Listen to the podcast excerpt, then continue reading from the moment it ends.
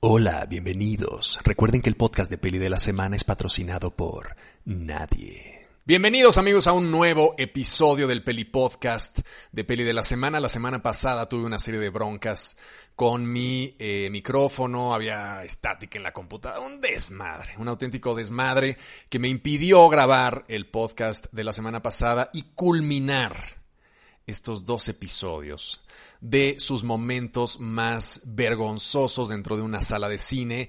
Eh, me han compartido, me han abierto su alma, este, literalmente, y me han dado muchísimas horas de diversión leyendo sus comentarios. Y he rescatado los más extravagantes, los más locochones. Y el día de hoy vamos a cerrar este ejercicio con una serie de comentarios bellísimos, intensos, eh, y bueno, pues que nos van a hacer cagarnos de risa, obviamente. Vamos a empezar, como la semana pasada fue el Día de las Madres, vamos a empezar este bellísimo relato con eh, un, comentario del Día de las Madres protagonizado precisamente por una mamá muy calzonuda.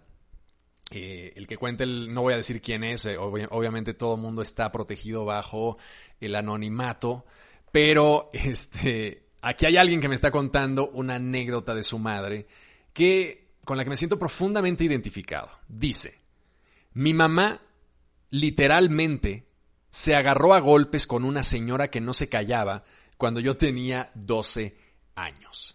¿Por qué me identifico con esta anécdota? Porque el cine, eh, todos lo sabemos, y en realidad cualquier gran reunión de gente en un espacio público, está siempre al borde de generar conflictos de violencia. Siempre, siempre, sobre todo lugares en los que se tiene que mantener cierto decoro, este, silencio, eh, guardar la compostura, e incluso en los lugares en donde no, donde todo se vale prácticamente, ¿no? ¿Cuántas veces no hemos visto peleas en los conciertos?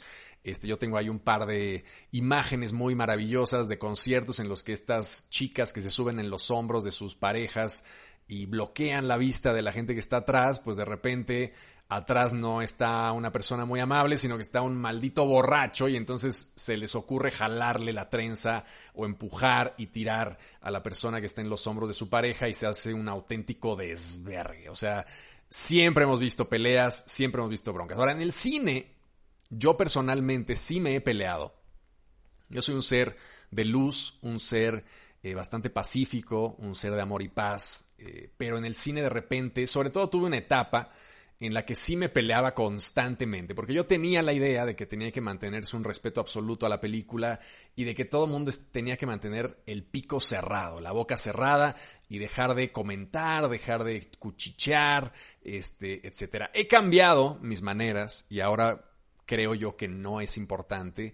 Eh, creo yo que tenemos la suficiente capacidad como para si alguien está cuchicheando, tratar como de evadir ese cuchicheo, a menos que sea ya demasiado insistente. Pero cuando yo era más joven, sí me peleaba literalmente con la gente que estaba detrás, los mandaba a chingar a su madre, los mandaba a callar. Era un auténtico psicópata neurótico, como sigo siéndolo ahora, pero ahora lo, lo disimulo un poquito más. Ahora, esta señora no aguantó, como mucha gente que yo conozco, mi padre también es uno de esos psicópatas, y se lanzó a madrearse a alguien cuando nuestro querido escucha del Peli Podcast tenía apenas la tierna edad de 12 años. Bien por la señora, bien por la señora, porque también hay gente que se pasa de lanza. A lo mejor no solamente estaba hablando, sino que también estaba con su pinche torta de huevo, con chorizo, yo qué sé.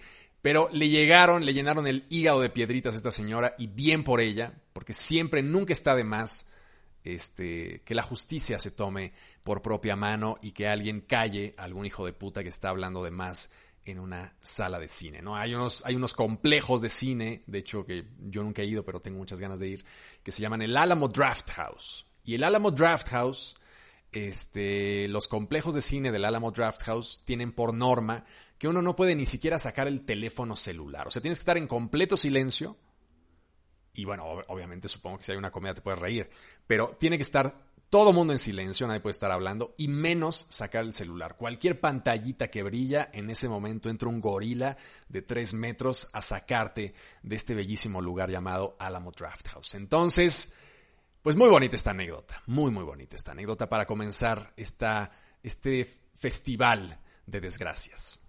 Ahora, hablando de psicópatas, ya que estamos hablando de psicópatas como yo, Vamos a pasar a una anécdota que de plano sí es de las más limítrofes que yo he leído en estos dos episodios y probablemente no haya ninguna que sea más extrema que esta anécdota que les voy a contar. Me dice un, escuches, también un hombre, me cuenta esto, dice, un güey masturbándose, volvemos a este fetiche de la masturbación en los cines, dice, un güey masturbándose mientras veía, agarren esto, ¿eh?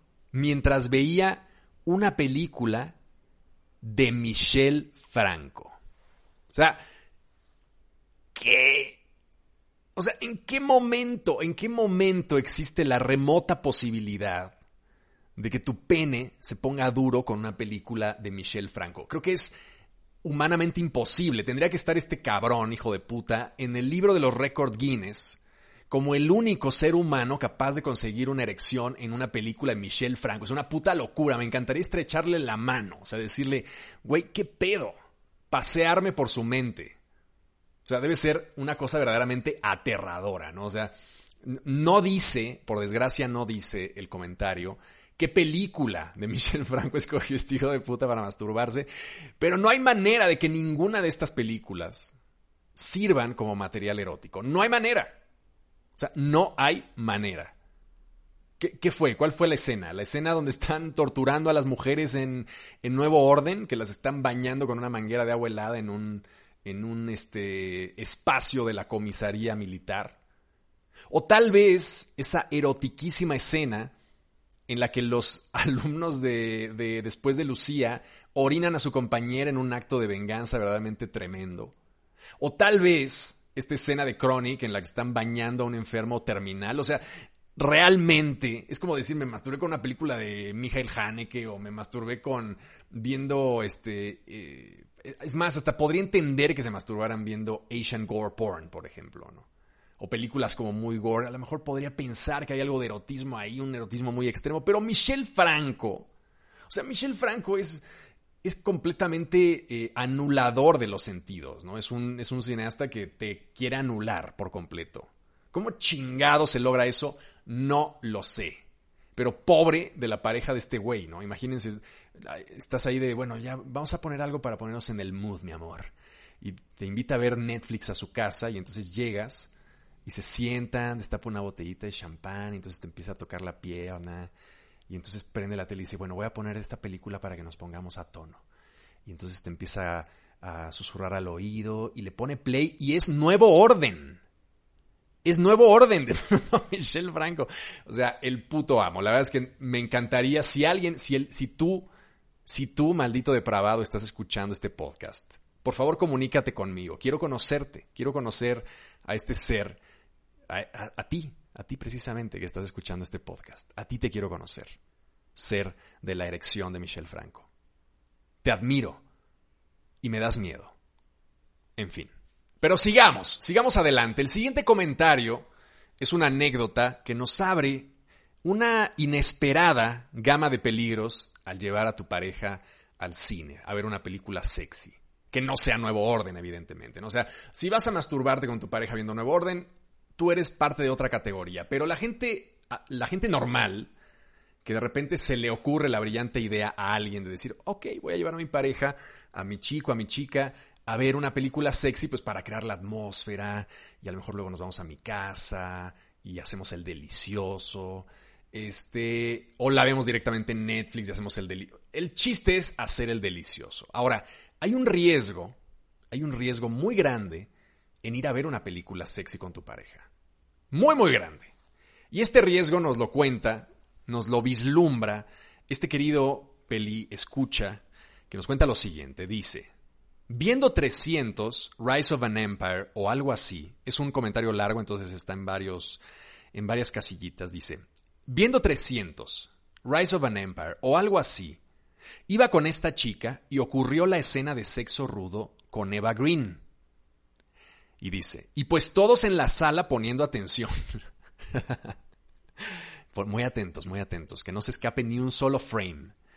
Pero justo cuando se detienen, continúa, la chica con la que iba soltó una mezcla entre gemido y queja de por qué habían llegado solamente hasta ahí. O sea, la escena se cortó y la pareja de este chico dijo, ah, ¿Por qué hasta ahí? Queremos ver más. Queremos más sexo. Y entonces termina el comentario de manera muy poética. Dice, eh, eh, soltó una, una mezcla entre gemido y queja de por qué hasta ahí, a la vez que dejaba medio caer sus nachos. O sea, me, me encanta cómo cierra con, una, con un brevísimo haiku sobre los nachos, este, que no tiene nada que ver con nada, pero como para dar un tono poético. Me encanta porque muchos de ustedes le echaron muchos huevos a sus narraciones y tienen ahí como desarrollo, desenlace, generan tensión, meten estas escenas poéticas de los nachos cayendo en cámara lenta, etc. Ahora, el punto es que este señor, este joven, que llevó a su chica en una intención de decir, claro, bueno, 300, esos pectorales van un poco a, a distender, a romper el hielo y vamos a ver Eva Green, que además está bien buena y la quiero ver yo también. No contaba primero con el, con el flagrante deseo de su chica de hacer el delicioso y de, estar viendo eso y decir, ah, quiero más, quiero más, ya, este, me encanta esta escena, quiero que siga. Pero el problema es que tampoco cuentas con el hecho de que cuando tu chica está viendo esa escena de, este, de sexo apasionado entre Eva Green y Gerald Butler, tú no eres Gerald Butler. Entonces, es una película tan sexual, digamos, tan tremendamente sexy, ¿no? Que además, de hecho, no es Gerald Butler, ¿no? Es, creo que es Sullivan Stapleton el que sale porque es 300 Rise of an Empire, ¿no? Es la, es la segunda que salió. Sea quien sea, tú no eres ni Gerald Butler, ni el cabrón de Sullivan Stapleton. Y entonces, a la hora que se encienden las luces, tu pareja tiene que, que enfrentar la realidad, ¿no? O sea, lleva hora y media, dos horas viendo pectorales perfectos viendo six packs perfectos, queriendo tocar esos pectorales y esos six packs, esos paquetones. Y de repente se prenden las luces, voltea y al lado del bote de palomitas estás tú. Flacucho o gordito, dependiendo de quién seas. Pero evidentemente no el poseedor de unos pectorales estilo Gerald Butler. Creo que es más fácil para los hombres compaginar que tu novia no es Eva Green, pero para ellas es más complicado. En el caso de que sean gays, pues la misma historia, ¿no? Van ustedes, están, llevan ustedes viendo dos horas de pectorales perfectos y luego volteas y está tu, tu osito ahí, tu amorcito, con su pitito, con sus llantitas, y dices, ay, está bien, bueno, vamos a tu casa a comer algo, pero es una putada. El cine nos pone estándares que no podemos satisfacer. Y claro, luego a la hora de, entrar en la cama y hacer el delicioso y tal, evidentemente, como que siempre tenemos la fantasía de estar ahí en 300 Rise of an Empire, una fantasía muy común. y este, y claro, no es lo que tú estás viendo encima de ti o abajo de ti o en cuatro frente a ti, no es precisamente 300, una escena de 300 Rise of an Empire, ¿no? Entonces, es, es un arma de doble filo. Siempre hay ver películas sexys pero no con actores tan sexys. Hay que ir a ver películas sexys, pero no tan sexys. A lo mejor una película de Ryan Gosling es más factible. Sí, tu, novia voltea, no eres de Ryan Gosling, pero pues tampoco se quitó la camisa. Pero si vas a ver una película en donde pasan hora y media de personajes perfectos en calzones, como Rise of an Empire, 300 Rise of an Empire, pues creo yo que es una mala idea. Y creo yo que este amigo está contando esta anécdota porque se sintió incómodo precisamente porque vaticinó que dos horas después no iba a estar cogiendo o iba a estar cogiendo de manera mucho menos satisfactoria que Gerald Butler o el otro cabrón, que no me acuerdo ahorita cómo se llama. La siguiente anécdota es una anécdota, bueno, son dos, este, de un chico y una chica que las quise poner pues porque representan a los dos, este, las dos contrapartes, digamos, de este espectro. Y son anécdotas que tienen que ver con papás enfrentándose a la homosexualidad en el cine. O sea, papás que llevan a sus hijos y eh, de repente no saben lo que van a ver y resulta que se enfrentan a una película gay, ¿no? Y claro, los papás de, a lo mejor los papás que tienen hoy 30 años o 30 y tantos años, pues serán a lo mejor un poco más open-minded, pero cuando tú ibas con tu papá en los años 90, 2000 a ver una película eh, de gays como Brokeback Mountain o este, algunas de las que vamos a hablar ahorita en estos comentarios, pues sí como que era un momento complicado, ¿no? O sea, eh, de por sí sigue siendo muy tabú eh, esta onda de salir del closet. No hemos avanzado tanto todavía, ¿no? Entonces, el comentario va por aquí. Dice, este es el de un chico, dice, fui al cine a ver la mala educación con mi papá homofóbico. de entrada, me encanta porque el papá es tan homofóbico que no sabe quién es Pedro Almodóvar. O sea, ¿qué, clase de papá homofóbico acepta ir a una película de Pedro Almodóvar? O sea, el güey está en un mundo malboro, en un mundo tan cerrado de heterosexualidad tan cerrada que ni siquiera sabe quién es Pedro Almodóvar. Su hijo le dijo, oye, ¿quieres ver la nueva película de Pedro Almodóvar? Y el güey ultra homofóbico dijo, sí, a huevo, vamos a ver. Si tú me invitas, vamos, seguro está chingona. Y claro, llega y además dice, ay, con Gael García, sí, chingón, vamos a verla. Y claro, llega y Gael García le están dando por el Anubis este, toda la película, ¿no? Porque además es una película muy gráfica, este, eh, La mala educación tiene un par de, bueno, no muy gráfica, gráfica como puede ser gráfico Pedro Almodóvar, que es un tipo, pues, este, intensón y claro, pues, este, tiene un par de escenas, este, bastante intensas, pues me acuerdo yo perfectamente esta escena en la que está Gael, creo que vestido de medio travestido y luego como medio buscando eh, que entre bien ese, ese penecito en su ano. Y entonces, claro, obviamente un eh, papá homofóbico, pues seguramente pegó el grito en el cielo. Y qué bueno, Qué bueno, me da muchísimo gusto que sea tan homofóbico que no conociera a Pedro Almodóvar para enfrentarse finalmente de lleno a un cine de mucha calidad. Este, a mí La mala educación no es precisamente de las que más me gusta de Almodóvar, pero no es una mala película. Este, y qué bueno que, al menos este, su hijo lo llevó a abrir un poco su mente. Y luego el otro comentario, el otro comentario dice lo siguiente. La primera vez que vi, este es de una chica, Dice, la primera vez que vi Call Me By Your Name en el cine con mis papás, no sabíamos lo que venía. Y me pone un emoji de una berenjena y me pone un emoji de un bellísimo durazno. Y claro, bueno, pues Call Me By Your Name, seguramente, pues los papás habrán oído que es una película eh, gay a lo mejor, este, pero muy tierna y tal. Y de repente aparece el pinche durazno, ¿no?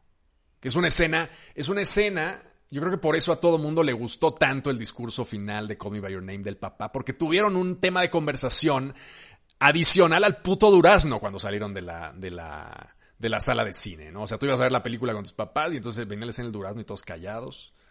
Este, la crema chantilly, el durazno, todo tremendo, una mordida ahí del durazno, o sea, terrible, ¿no? Los papás freaking the fuck out. Y luego venía este, este discurso. Y claro, al salir de la sala de cine, el discurso del papá te permitía este, hablar del discurso del papá y poder dejar de lado la escena del durazno, que en realidad es la escena en la que todo el mundo estaba pensando en el coche silencioso camino a casa después de ver Call Me By Your Name seguramente con la familia de esta chica, ¿no? Entonces todos así, no, no, el discurso del papá, impresionante, ¿no? Oye, papá, ¿y qué te pareció la escena del durazno? No, no, no, el discurso del papá chingón, ¿no? O sea, cómo lo apoya. Me encanta cómo lo apoya. Me encanta cómo le dice que él puede, que su vida tiene muchas facetas y que hay que arriesgarse. Oye, papá, pero ¿qué tal la escena del durazno cuando le da la pinche mordida? No, no, no, pero el papá, ¿no? O sea, qué interesa de hombre. Qué interesa de hombre apoyando a su hijo. Entonces, sí me imagino perfecto los coches de muchas familias que fueron a ver juntas con Me By Your Name, regresando o en silencio total o hablando del discurso del papá que permitía que la conversación fluyera en torno a la película sin hablar del chingado durazno que todo el mundo vio y alucinó con él. Y ya para terminar, ya para terminar este episodio bellísimo del Peli Podcast, llegamos al apartado final. El apartado final, que es sin lugar a dudas uno de los grandes tabúes del cine a lo largo de toda su historia, que son los desnudos frontales masculinos, a.k.a. los penes, ¿no? Un pene, un primer plano de un pene. Por alguna razón, la sociedad ha decidido que ver un primer plano de una vagina, ver un primer plano de unos senos femeninos, no es tan impresionante como ver un primer plano de un pene. ¿no? Entonces, siempre en las películas clasificación C normalmente salen mujeres desnudas y dices, ok, bien, pero no sea por el amor de Dios la posibilidad de que aparezca un pene o el primer plano de un gran pene en pantalla porque ahí se rompe todo. Eso, o sea, estamos, estamos tranquilos, ¿no? O sea, vas la familia y dice, bueno, ok, hay desnudos, lo acepto. Pero no me vas a poner un pene en la cara, ¿no? Y entonces, claro, en el momento en que eso aparece, todo se dinamita, ¿no? No puede ser, es terrible, esa escena del pene, es Gaspar Noé, hijo de puta, ¿por qué hiciste? O sea, y las familias yo creo que lo resienten. Y aquí hay dos casos, dos casos muy bellos, distintos completamente, de dos películas además radicalmente distintas, que dos mujeres fueron a ver con sus familias y que les cambiaron la vida para siempre. La primera es un poco tal vez la más light de todas, ¿no? Pero que no deja de ser un pene en pantalla. Y además un pene de color azul. La, anécdota dice, muy incómoda viendo con mi familia el pene azul de Doctor Manhattan. De morra. No sé cuántos años eh, haya tenido, de morra, supongo que sería adolescente. Y sí, en efecto, cuando iba todo el mundo a ver la película de The Watchmen, este, pues todo el mundo dijo, no, pues una película de superhéroes y de repente había un señor azul con un pene azul y la gente decía, tu familia decía, a ver, pero eso, eso que trae es un pene. Es un, es un, Lupe es un pene ese. Y, y, y claro, Lupe así de, ay no, y claro, toda la familia, esperando ver una película de superhéroes, que en efecto era una película de superhéroes, de repente se encontraba con un pene azul en pantalla. Gran momento. Me encantaría, seguramente muchas personas, muchas familias vieron en, agarrados de las manos el flamante pene de Doctor Manhattan de color azul, azul turquesa, maravilloso, ¿no? Pero ahí viene la siguiente, que sí es una, es una película muy intensa para ver con tu familia y que yo creo que vamos, ¿por qué fuiste a ver esta película con tu familia? No lo sé, pero dice lo siguiente. Ver el full frontal de Fassbender en Shame junto a mis papás en una sala llena. Ver el full frontal de, el full frontal de Michael Fassbender en, en, este, en una sala llena junto a tus papás debe ser una de las experiencias más maravillosas de la vida. ¿no? Por un lado, eh, para las mujeres es como o sea, no hay manera de ser un hombre y poder salir ileso de, esa, de ese enfrentamiento con el pene de Fassbender, ¿no? O sea, hay gente a la que la naturaleza de plano se pasa de lanza y les da todo, ¿no? O sea, Fassbender, un tipo talentoso, con una cara esculpida por los dioses, con un cuerpo atlético, y de repente le ves la verga y tiene un pene del tamaño de un caballo que dices, güey, neta, o sea, volteas al cielo y dices, no mames. O sea, naturaleza, ¿qué pedo? Dios que no existes, ¿qué pedo? O sea, ¿qué hizo este güey su vida pasada? Fue, fue el Buda, este, fue eh, la Madre Teresa de Calcuta en sus vidas pasadas. ¿Qué chingados hizo para que la naturaleza se conjuntara, conjuntara todas sus fuerzas, toda su energía en la creación de este ser perfecto llamado Michael Fassbender? Entonces, claro, uno sale, no se te ocurra ser como el, el, amigo que fue a ver 300 con su novia y que haya sido, pensando que era una película sexy, a ver Shame, ¿no? Porque de entrada es una película que te destruye por dentro y luego además destruye por completo tu autoestima cuando sales y vas al baño del cine y dices, definitivamente, no soy Michael Fassbender. Y cuando llegas con tu novia al final y van a la cama, después de estar como jodidos así de una película que tiene cosas de suicidio, de adicción al sexo, super nasty, súper terrible, deprimente totalmente, demoledora, y dice tu novia, bueno, ya vamos a coger, órale, te doy chance. Y entonces llegas y, y, claro, el flashback del pene de Michael Fassbender es, es como la, la banderilla final, ¿no? La estocada final en esa hombría que, que ha desaparecido por completo. Entonces, qué bonito haber visto eso. Obviamente tu papá, amiga del Peli Podcast que escribiste esto, obviamente tu papá salió hecho pedazos, ¿no? Y claro, tu concepción de los hombres ahora está anclada a un estándar prácticamente inalcanzable, ¿no? O sea, jamás vas a tener un novio como Michael Fassbender. Te lo Spoiler alert, jamás, jamás vas a tener un novio como Michael Fassbender. Entonces tu vida, a partir del visionado de Shame, va a ser solamente una expectativa constante cuesta abajo. Lo siento. Lo siento. Steve McQueen y Michael Fassbender arruinaron muchas vidas con esa película. En fin.